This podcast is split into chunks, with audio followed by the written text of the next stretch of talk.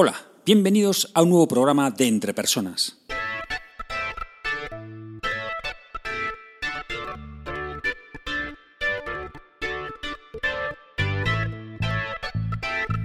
Un podcast donde hablamos sobre todo lo relacionado con las competencias, diccionarios de competencias, sistemas de gestión por competencias, sistemas de evaluación por competencias, programas de desarrollo de competencias y todo lo que tiene que ver con habilidades y competencias en las organizaciones. Mi nombre es Raúl García y podéis encontrarme en la web www.entrepersonas.com. Hoy es día 7 de febrero de 2016 y este es el programa número 16 de Entre Personas. En este programa voy a comentar las respuestas de varios oyentes a la encuesta de enero y propondré la encuesta del mes de febrero. ¡Vamos allá! En la encuesta del mes de enero realizaba la siguiente pregunta. ¿Cuál es la competencia general más importante actualmente y por qué? He recibido varias respuestas, dos respuestas por la web, que todos podéis leer, y otras siete las he recibido por email. Quiero agradecer a todos los que habéis respondido por vuestro tiempo y por las contestaciones que me habéis dado. La verdad es que hay respuestas muy extensas que, incluso me hablan de cómo valora la propia persona, cómo está con respecto a esa competencia que, determina como la competencia general más importante en este momento, ¿vale? Pero bueno, esas partes las voy a obviar, ¿vale? Voy a ir simplemente a comentar un poco cuál es la respuesta de cuál es la competencia y el por qué. Empecemos por, por la web. David eh, comenta que para ellos, en su empresa, la competencia más importante eh, es la de transformación digital o capacidad de utilizar herramientas digitales para el desarrollo del trabajo, como la gestión de la información, la colaboración en red, la comunicación, creación de contenidos, gestión del conocimiento, resolución de problemas y orientación al cliente que sirven de base para la transformación digital de la empresa. Bueno, efectivamente, como dice David, aunque parezca una competencia técnica, y específica de algunos puestos en concreto de una organización, en realidad actualmente yo también comparto la opinión de David de que es una competencia general. Y es una competencia general, pues desde hace algunos años esta parte, pues muy importante. Hombre, depende de, en qué compañía o en qué empresa, ¿vale? Pero ahora en general todo este tema de, de como dice, la transformación digital, pues ha cobrado una, una, importancia vital dentro de las organizaciones, ¿no? Así que muy bien traída, David, esta, esta competencia general. Carlos también en la web eh, nos comenta que en las organizaciones él echa en falta una mayor inteligencia emocional, individual, individual y colectiva. Conciencia emocional podría ser una competencia a mejorar. Conciencia emocional. Dice además, ¿cuántos problemas desaparecerían y la pérdida de tiempo consiguiente? Pero, continúa él, pero quiero señalar la interdependencia en los términos definidos por Daniel Goleman como un comportamiento al que hay que aspirar. Aglutina el compromiso con uno mismo como con los demás. Bueno, es cierto que, la inteligencia emocional ha perdido ese halo de moda que tenía hace años por los libros de Goleman y, demás, pero evidentemente sigue estando en plena vigencia. Yo considero que es un concepto complejo porque la verdad es que aglutina muchos otros, ¿no? pero, pero desde luego muy importante. ¿no? Como comenta Carlos, el concepto de interdependencia como compromiso con los demás también es fundamental, es fundamental actualmente. ¿no? Muy bien, pues gracias, gracias Carlos. Vamos a, las contestaciones que me han transmitido por email. Por email, Gustavo. Gustavo, mm, bueno, lo primero que me ponía es que, decía, no podría decantarme por una sola competencia más importante, pero mientras se conozco, elijo. Y elige tres. Una es abierto al cambio, otra es trabajo en equipo y otra es comunicación. Y continúa, aunque toda competencia se puede desarrollar, considero que estas, cuanto más de serie vengan, más fácilmente se pueden desarrollar el resto y viceversa.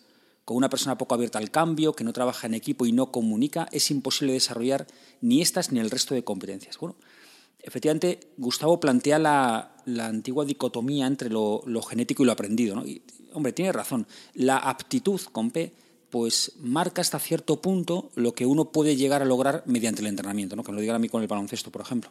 Así que muchas gracias, Gustavo, por, por esta reflexión y estas tres competencias, abierto al cambio, trabajo en equipo y comunicación. Vamos con Iván. Iván mm, dice lo siguiente, dice, ahora mismo creo que la competencia más importante es la polivalencia.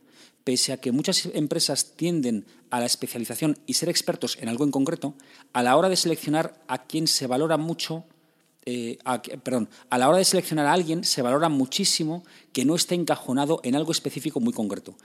Creo también que alguien polivalente muestra menos resistencia a los cambios que hay y que habrá en las organizaciones. Así que me quedo con esta.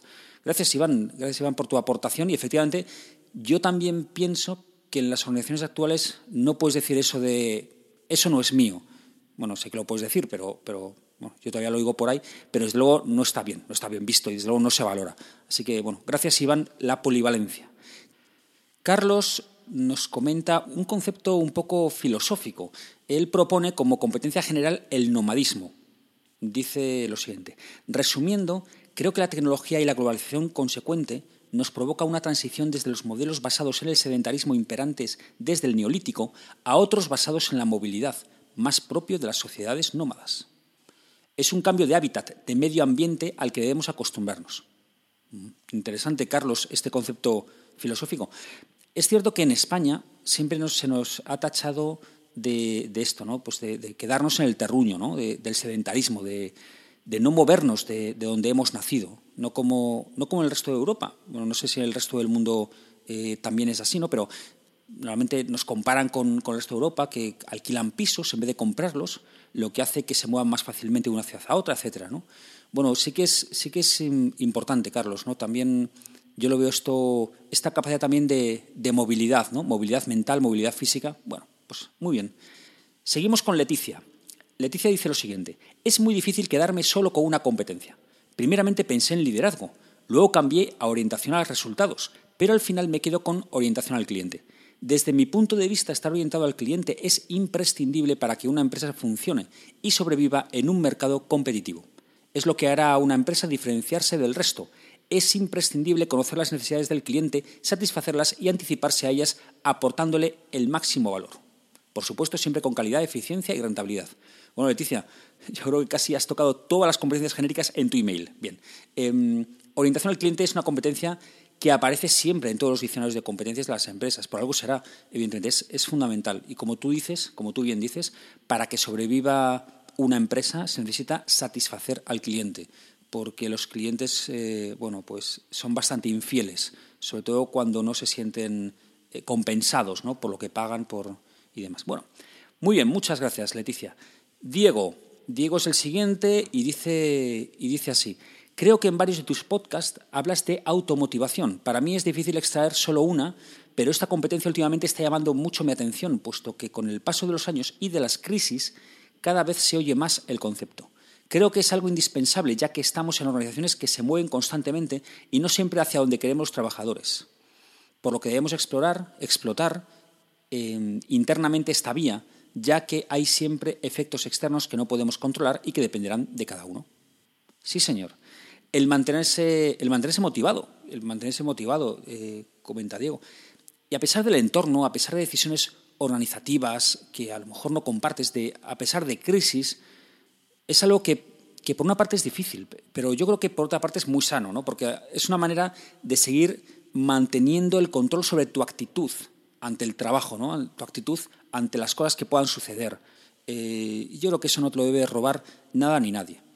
Muy bien, Diego, muchas gracias. Siguiente, eh, Virginia. Virginia dice, te lanzo dos competencias. Uy, me lanza dos competencias. Eh, la primera que propone es determinación, grit en inglés, grit, G-R-I-T, grit en inglés. Muy interesante los tiempos que corren, aunque muy, influenciada, eh, muy influenciado por una moda americana. Creo que, es una de creo que es una de las principales competencias para el personal de Google. Eh, te dejo un video TED donde hablan de esta competencia. Es cortito, poco más de seis minutos.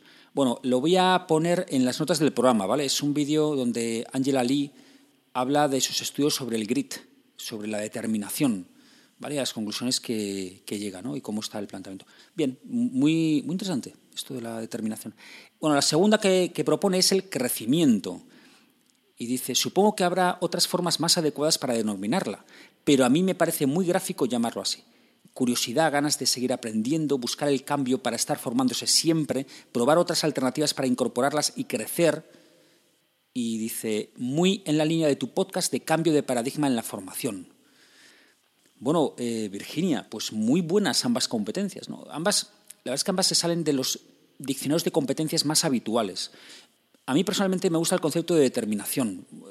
La verdad es que mucho más que el de resiliencia, bueno, resiliencia La verdad es que es hasta complicado de pronunciar, ¿no? Este concepto que se ha puesto de moda desde hace algunos años. Creo que determinación es más enérgico, mm, me gusta más. Con respecto al concepto, al concepto de crecimiento, la verdad es que soy fan total de él. Como dice Virginia, en mi podcast, en el, en el programa número uno del podcast Entre Personas, ya hablé del cambio de paradigma y que llevaba a que la responsabilidad última del desarrollo de un profesional debía recaer en él mismo y no en la empresa. Y, al final la empresa lo que plantea es dar los recursos para que esa persona los aproveche. Y sinceramente cada vez estoy más convencido de que esto es así. Si alguien quiere ampliar un poco esta, esta visión, bueno, pues que vaya al programa número uno del podcast entre personas y, y ahí la tiene. ¿no? Muchas gracias, Virginia. Vamos con Eduardo, ya el último. Eduardo dice, para mí la competencia que ha sido y es muy importante estos años duros de crisis, y sobre todo en mi ámbito de actuación, es la automotivación. Ese gran desconocido incluso para mí mismo, mm, dice. Eh, continúa, me sorprende enormemente la capacidad de gente que me encuentro en muy diversos puestos y niveles de responsabilidad en mi organización y las de mis clientes, de automotivación en las tareas que realizan. Esta automotivación, tengo claro, que puede tener parte genética, desde luego tendrá parte por la, y, desde luego tendrá parte por la educacional, formal y no formal recibida, pero tiene que tener seguro un proceso de aprendizaje y desarrollo en la gente más allá de lo anterior. Y, y sigue. Estos años me he encontrado gente que sin cobrar con empresas en destrucción, sin posibilidad de desarrollo profesional, han mostrado un nivel de implicación y profesionalidad, empuje y voluntad que no puede, y estoy seguro de que no se debe solo a los estímulos que recibían en la empresa en la que trabajaban. Lo curioso es que esta gente era de muy diversos estilos y puestos de responsabilidad, desde becarios hasta directores generales.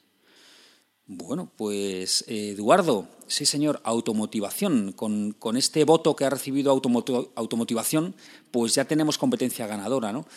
A mí la automotivación es, una competencia que me encanta. Me encanta, incluso en alguna ocasión he dado alguna conferencia, charla sobre automotivación y, cómo llevarla a cabo, cómo, cómo, ganar en ella y demás.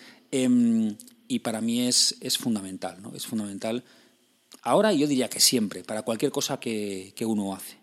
Si uno tiene que esperar a que le motiven los de fuera, los tiempos que corren, pues que espere sentado, porque la verdad es que todo el mundo está muy preocupado para que se le motive desde fuera. Así que em, lo mejor es que tú vengas con esa competencia de serie, con esa motivación de serie y, ya está, ¿no? Mucho más sencillo. Bueno, pues em, automotivación, ganadora con, dos votos. La verdad es que ha sido, ha sido muy, muy interesante. ¿eh? La verdad es que esta encuesta ha sido muy interesante. Voy a probar después la de febrero. Espero que, siga siendo igual de, interesante para vosotros y que también pues, participéis, ¿no? como, como habéis hecho en el mes de enero.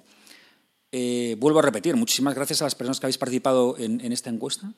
Y también espero que, a ver, no solo se puede participar en una encuesta, se puede participar en todas, así que espero también que vosotros participéis en la de febrero. Vamos allá con la encuesta de febrero.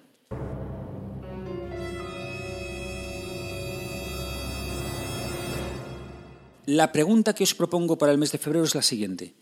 ¿Cómo te desarrollas en competencias? Ojo, porque no pregunto cuál es el mejor método para desarrollar competencias, sino cuál es tu método para desarrollarte en competencias. ¿Lees? ¿Vas a cursos presenciales eh, tú, por tu propia voluntad, a los que tú te apuntas? ¿Utilizas los cursos que te propone tu empresa? ¿Te pones en situaciones difíciles eh, pues aposta para mejorar en tus competencias? ¿Escuchas podcast, por ejemplo? Bueno, pues eso, comenta, coméntame, coméntanos cuál es tu, tu método para mejorar tus competencias, tanto en la web como podéis enviarme un email, ¿vale? Como, por Twitter, como queráis, ¿vale? Eh, ¿Cuál es el método y por qué? Ya sabéis que tenéis todo el mes para contestarla, ¿vale? Pero, pero no esperéis al último día. También quería aprovechar para agradecerle a Edwin su email. Edwin me escribió desde Perú, desde Perú, para hacerme una consulta sobre cómo tener en cuenta ciertas competencias en un proceso de reclutamiento y selección que estaban llevando a cabo su empresa actualmente. y le agradezco a Edwin su email porque, porque mira, gracias a él tengo otro tema para un programa futuro del, del podcast, ¿no? que podría titular algo así, cómo evaluar competencias en la selección de personal. Me parece un muy buen tema, un muy buen tema. Así que lo apunto. Gracias, Edwin. Ya sabéis que podéis contactar conmigo para enviarme vuestra respuesta a la encuesta del mes de febrero o para cualquier duda, pregunta, cuestión, observación, sugerencia, propuestas de temas para audios, etc. en la siguiente dirección de email raúl.garcía.entrepersonas.com. Ya sabéis que siempre respondo, pero no inmediatamente, porque el email no es un chat. También podéis dejar comentarios y opiniones sobre este audio en la página web www.entrepersonas.com barra blog. Otra manera de contactar por Twitter. El usuario de Entre Personas es arroba entrepersonas1 con número y mi usuario de Twitter es arroba ragarcía. Y por supuesto también estamos en LinkedIn. Espero sinceramente que este programa te haya sido de ayuda y no olvides que las empresas son las personas que trabajan en ellas y que tú eres el máximo responsable de tu desarrollo personal y profesional. Saludos.